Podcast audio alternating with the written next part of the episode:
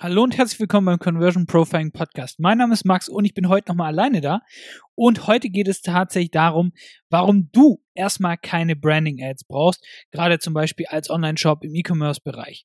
So, und Branding Ads, was meine ich damit? Das sind die Ads zum Beispiel, die du im Fernsehen siehst, wo so zwei Minuten epische Musik, richtig heftig inszeniert sozusagen, wo du weißt, hey, da steckt Geld dahinter aber trotzdem nach zwei Minuten anschauen weißt du immer noch nicht, was zur Hölle eigentlich abgeht, weil du keine Ahnung hast, was das Produkt ist, was die mir gerade sagen wollen damit. Das ist so Größen wie Nike oder ähm, auch andere Brands sozusagen, wo da sehr viel Geld sozusagen dahinter steckt, wo dann eigentlich nur so die Art Ads sind, die quasi Preise gewinnen, die dann voll fancy sind und keine Ahnung was. So, der Punkt ist, die haben einen räudigen Return on Ad Spend. Da tust du nicht viel Geld mitmachen sozusagen. So. Und auch in Instagram siehst du viele Tipps, hey, bau dir eine Brand auf, die macht einer Personal Brand, die macht äh, einer Brand an sich und keine Ahnung was. So, logisch, es ist wertvoll, eine Brand zu haben. Das braucht aber verdammt viel Zeit, es braucht verdammt viel Geld. Und wenn du noch nicht mindestens mal siebenstellig im Jahr bist, sozusagen mit deinem Business, dann brauchst du dir erstmal um Branding keine Gedanken machen, weil, ich sag's ungern, aber dich kennt keine Sau. Und das heißt, du sollst jetzt nicht ständig dein Logo ändern und deine Positionierung, weil es ist egal sozusagen. Nein, das heißt nicht, das Ganze soll stabil bleiben. So, aber es geht jetzt heute wirklich um die Branding Ads. Also die Dinger, die Preise gewinnen, die Dinger, wo du zwei Minuten eben dir anschaust und weißt gar nicht, was eigentlich mir verkauft wird. So, und das funktioniert super für Brands, die eben jeder kennt. Große Marken, Nike, Apple, Cola, was weiß ich was. So. Warum funktioniert das für die und warum würdest du damit einen Haufen Geld verbrennen? Naja, erstens, diese Brands, die haben nicht die gleichen Struggles wie du. Dich kennt keiner, dir vertraut sozusagen dann deswegen keiner. Wenn Apple, wenn Nike was Neues rausbringt, die Leute brauchen da kein Vertrauen mehr, weil sie wissen, das ist eine große Brand, da habe ich schon gekauft sozusagen. Da reicht's, wenn die quasi die Hand heben, bisschen winken und sagen, hey, ich bin noch da und die Leute sind, sind an sich dran erinnern sozusagen und kaufen dann wieder bei ihnen. Aber eben, wenn du bei sechs, siebenstelligen Umsätzen bist, dann kennt dich noch keiner. Dich kennen ein paar Kunden sozusagen, die du hast, aber an sich kennt die Mehrheit der Menschen kennt dich eben nicht. Und der Punkt ist, wenn eine große Marke da zigtausend Euro, mehrere hunderttausend Euro teilweise reinsteckt, um so eine Ad zu machen, und dann noch tatsächlich das Ding mit Ad-Budget befeuert, jenseits von Gut und Böse, dann verbrennen die damit Millionen, aber das ist denen erstmal egal, weil erstens, sie haben das Geld und zweitens, weil es langfristig eben tatsächlich sich darauf einzahlt. Aber der Return on Ad Spend ist da nicht messbar. Der Return on Investment ist da auch nicht messbar schlussendlich, weil eben da kein konkreter, direkter Erfolg dahinter ist. die Frage ist, wie lange kannst du das denn stemmen? Ja, das kannst du wahrscheinlich keine Woche stemmen, sozusagen, so viel Budget rauszuhauen, ohne dass da direkt was rumkommt.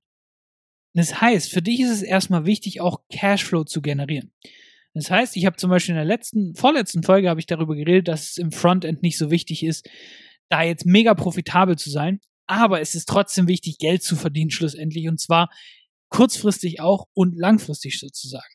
Weil wenn du eben permanent Geld in Sand setzt sozusagen, dann kannst du das nicht lange machen. Eine Firma wie Nike, was weiß ich was, die haben so viel Geld dahinter, denen fallen ein paar Millionen weniger oder mehr auf dem Konto gar nicht auf.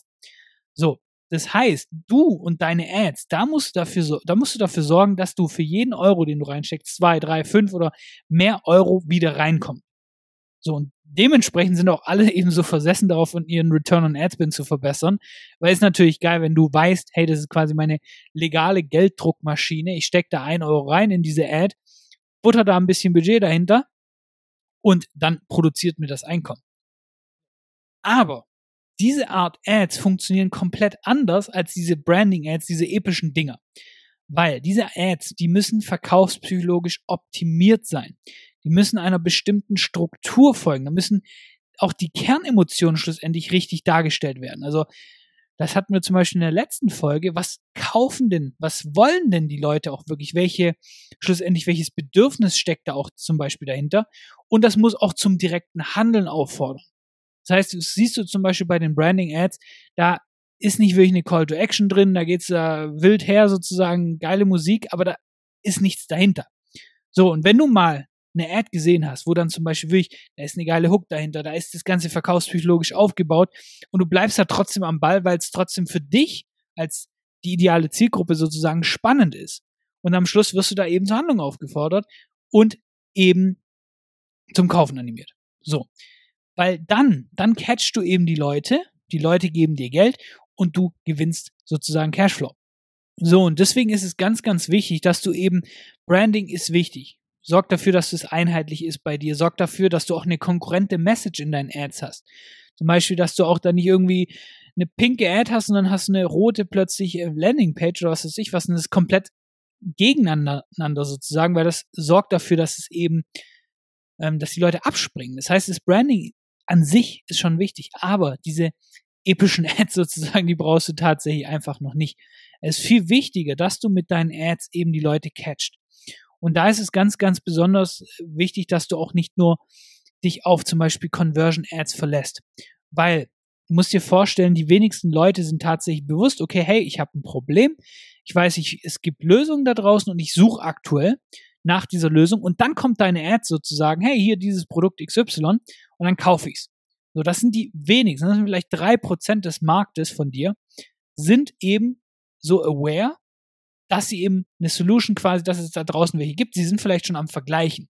Das heißt, du musst auch schauen, dass du verschiedene Arten von Ads hast, wo du zum Beispiel wirklich dafür sorgst, dass Leute, die eben noch kein Problembewusstsein haben, tatsächlich direkt dieses Problem erkennen und merken, hey, da gibt es eine Lösung dafür und dann eben direkt dein Produkt sozusagen als diese Gap, als dieses, diese Transformation von, vom Regen sozusagen, wo sie jetzt sind, zur Sonne ermöglichen tatsächlich. Und das macht eine Branding-Ad eben nicht.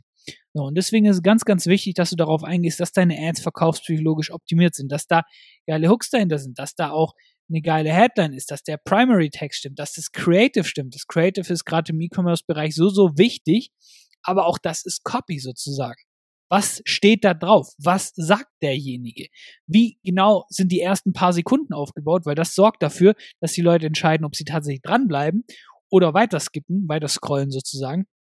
Und dementsprechend schau, dass du solche Arten von Ads erstellst und Branding, also solche Arten von Ads, das kannst du dich dann drum kümmern, so, und das war's auch schon wieder mit dieser Folge. Und ganz wichtig, wenn dir der Podcast gefällt, dann abonniere ihn jetzt und damit hören wir uns in der nächsten Folge. Mach's gut.